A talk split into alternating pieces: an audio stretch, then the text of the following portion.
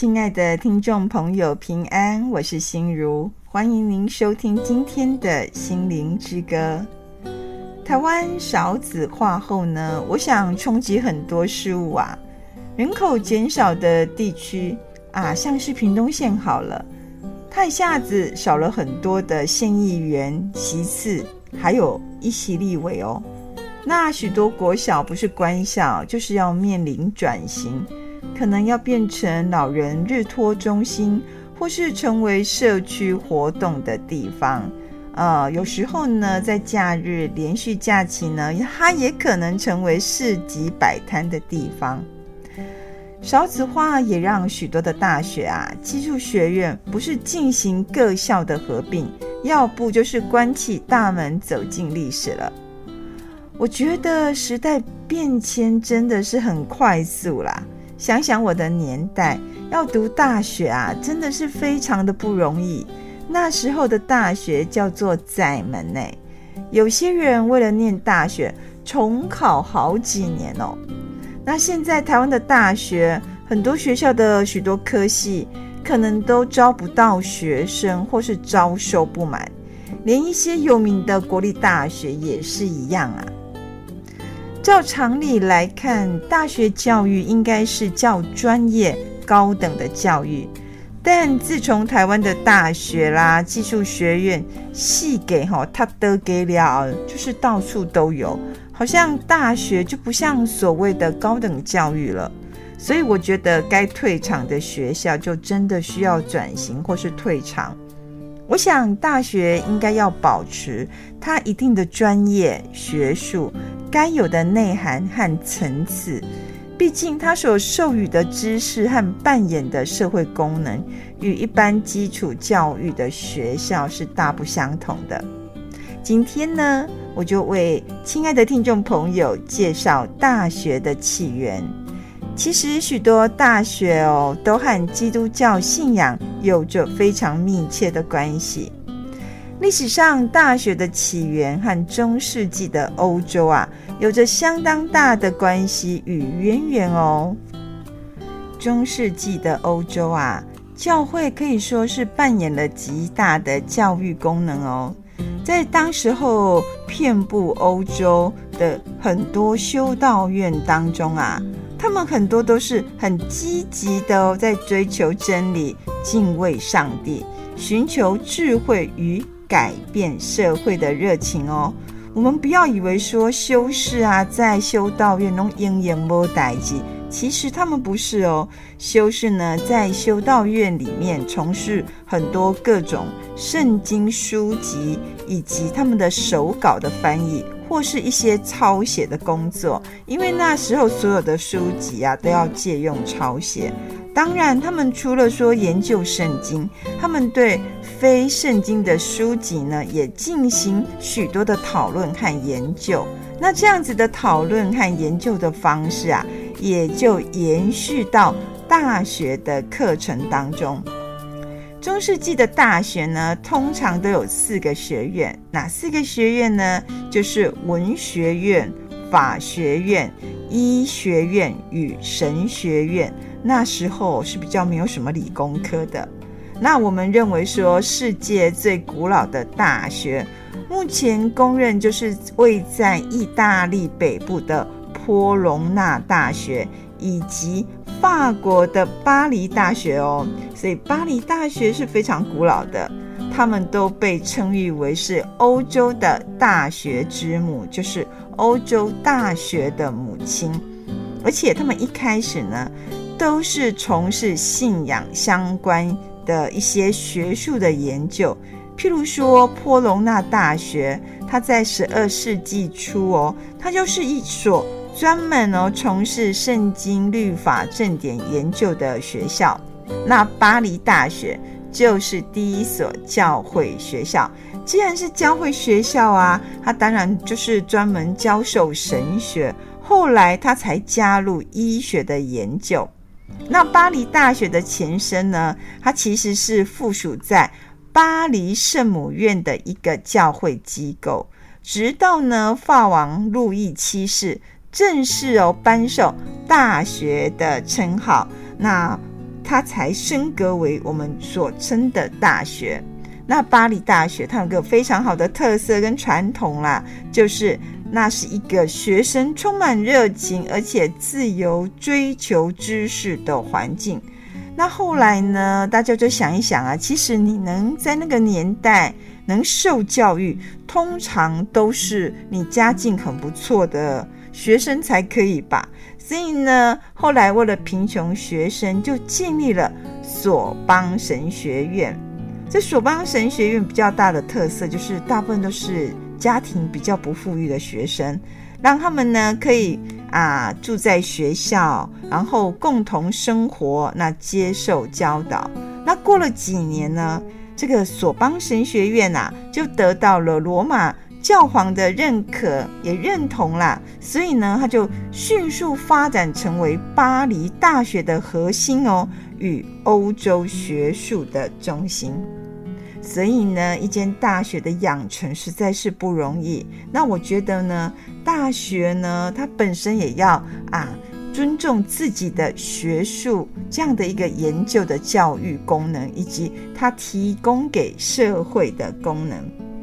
这时候呢，我们就一起来欣赏啊，南非斯泰伦博斯大学合唱团他们所演唱的《巴巴耶图》，巴巴耶图。它是用肯尼亚人的母语，叫做斯瓦西里语唱出的一首诗歌。这首诗歌就叫做主祷文。那翻译过来的意思就是“我们的父亲”，是由南非斯泰伦博斯大学哦用非洲语言来诠释这首诗歌，我觉得呢真的是意义非凡，我们就一起来欣赏这一首《巴巴耶图》。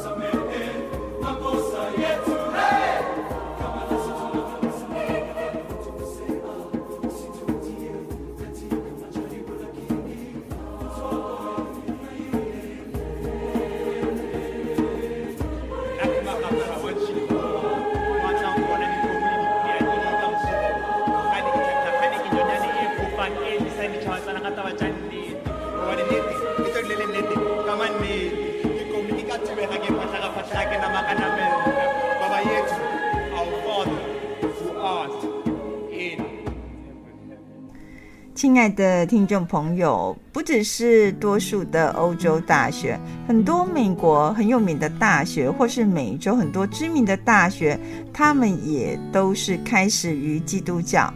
像是哈佛大学的起源就是圣公会的威廉与玛丽学院，美国的西北大学呢，就是由卫理宗的成员所创立的。普林斯顿大学就是长老教会所创设的大学。你想想看，这些知名而且历史悠久的大学，当然呢，我们现在看到，随着时代的发展，神学研究当然不是这大学的唯一课程。这些大学呢，现在都是成为有知识总和的现代大学了。所以呢，啊，我们都也可以看到，大学的发展是越来越多元化了。那这些大学呢，他们学校的校训或是校徽建筑啊，大部分都保留有基督教的印记。什么意思呢？像是哈佛大学的校训啊。我们翻译成中文就叫做真理。那牛津大学的校训呢？翻译成中文就是主是我光，主是我的光。普林斯顿大学的校训啊，翻译成为中文就是让他以上帝的名义繁荣哦，让他以上帝的名义繁荣。这些许多由基督教创始的大学，他们。在他们的校园当中啦，就是还这些大学当中，他们的建筑也保留很多基督教的词汇或信徒的名字，例如像是英国的剑桥大学的三一学院，或是圣约翰学院。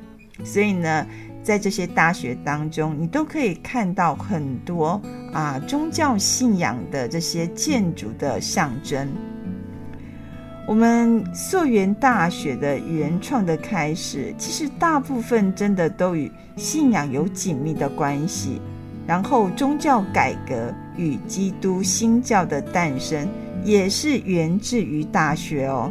所以呢，你不要小看这些大学的养成，他们养成以及他们所教育出来的学术研究，其实对我们的社会都有在在的影响。就如同圣经。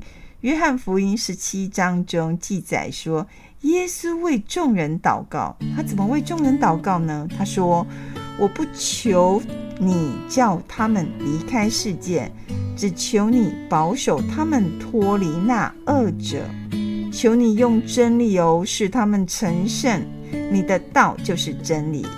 你怎样猜我到世上，我也照样猜他们到世上。”在这段圣经当中呢，他清楚地指明了说，门徒的工作不是说要离开啊人的社会群体或离开世啊这些世俗，然后归隐山林啊，或是就过着自己这样子归隐的生活，而是要依靠上帝的话语来面对这个世界，然后呢，在这些世人当中能做光做盐。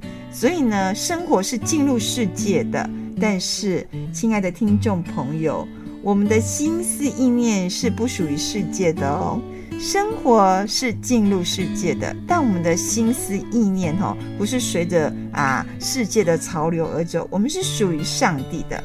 但是呢，很可惜啦，我们大部分的人哈，生活心思意念都属于世界的，世界潮流怎么走，我们当然就跟着走，要不然哈，讲好不进步呢，好不对的时代的脚步。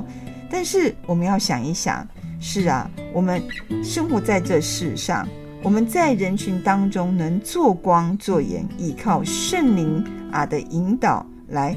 啊，生活，我们的生活当然是进入世界的，但是我们的心思意念是要跟着上帝的话语，不是每天只啊照着自己的所求，觉得说我想怎么做就怎么做。说真的，一所大学的养成，一所大学能啊在社会提供的功能真的非常多。尤其我认为说，要是这所大学呢是以基督教为名的大学，或是以基督教创立的大学，那就更应该呢定根根植于上帝真理的话语当中哦，不是啊偏行己路啦，并且呢，能肩负起社会的道德与良知所赋予的使命，然后成为呢这个当代社会的祝福。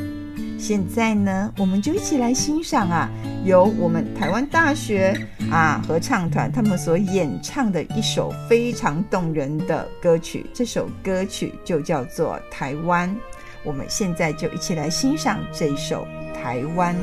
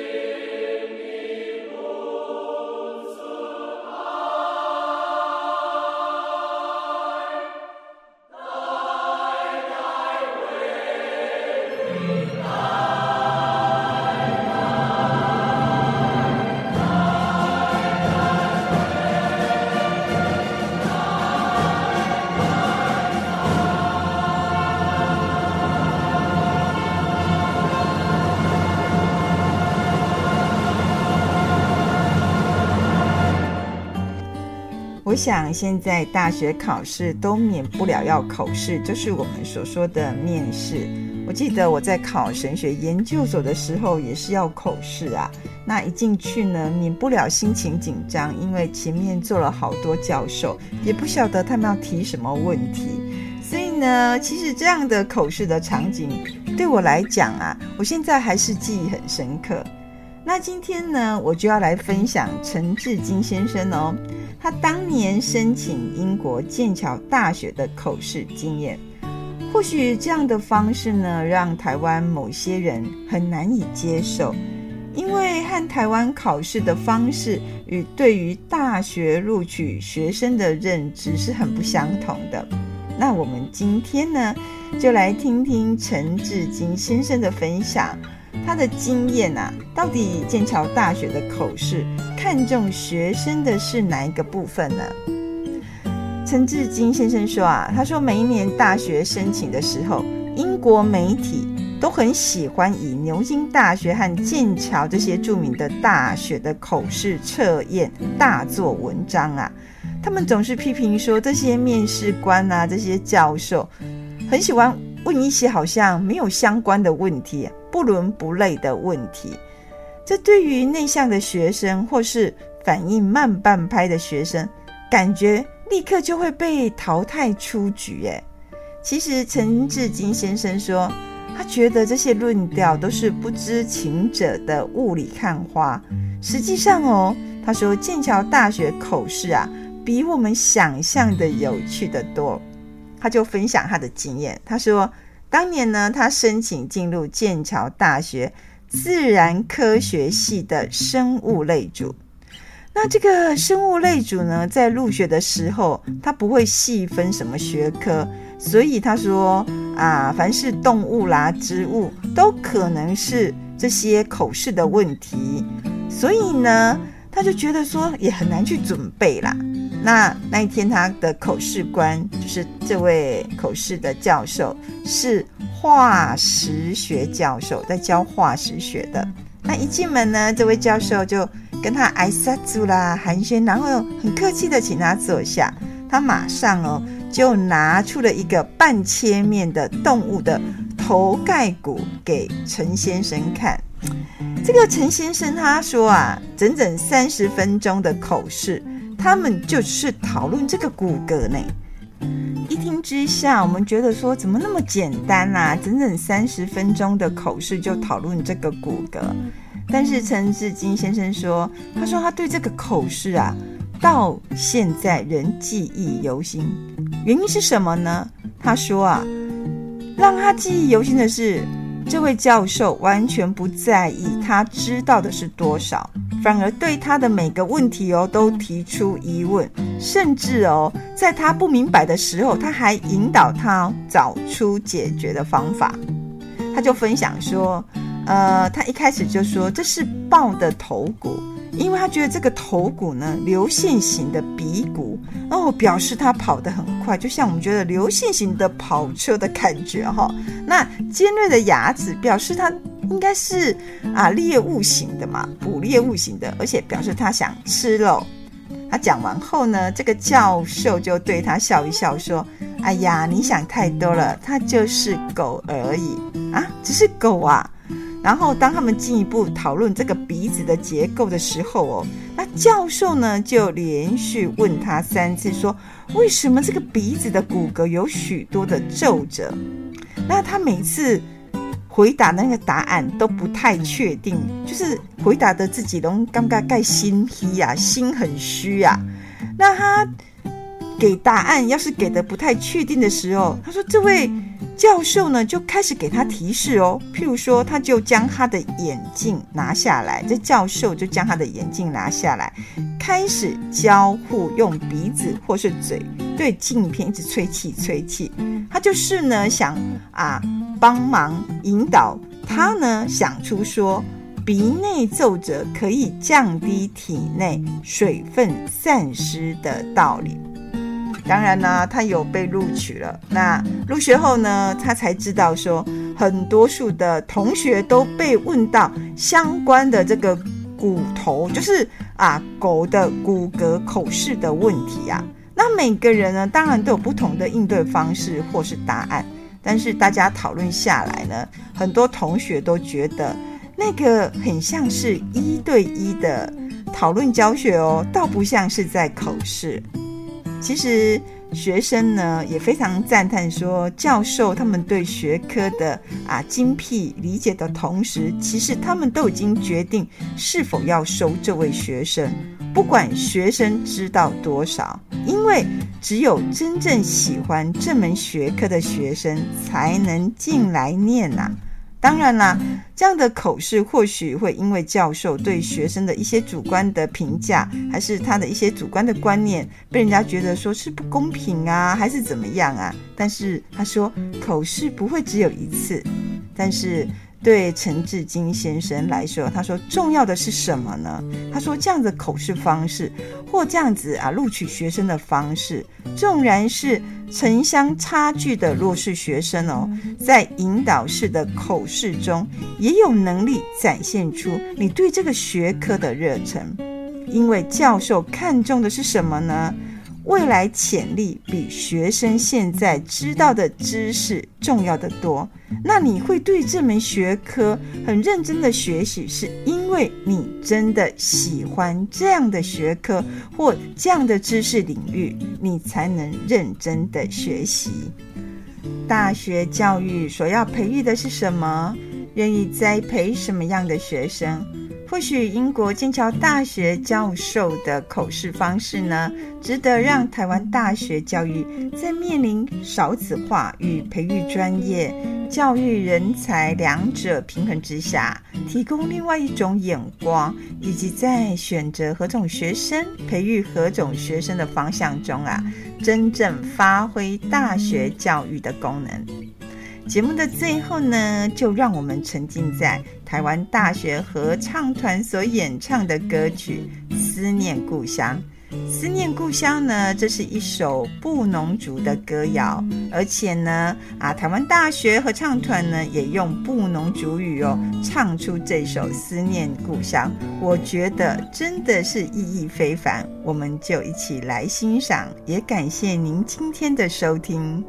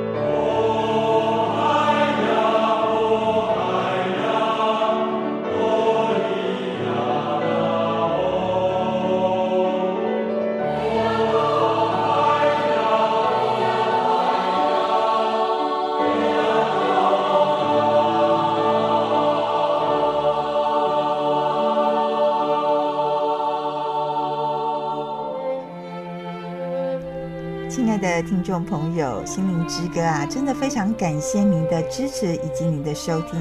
在这里呢，我有个好消息要告诉大家，信义广播中心的制作团队，为了要让更多的听众朋友可以听到心灵之歌的广播节目，我们将节目制作成 LINE 的方式，就是利用手机 LINE 的功能呢，将节目赖给听众朋友听，大家就可以透过手机的 LINE 来听节目。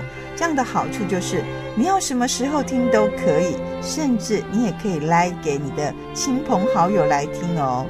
心灵之歌呢，在这里也非常的诚恳呼吁大家，我们需要大家的奉献与支持，让广播福音事功能能接续下去。假如你有这样的意愿，或是你有想加入我们的 LINE，你可以来电询问，我们的电话是零八。七八九一三四四零八七八九一三四四。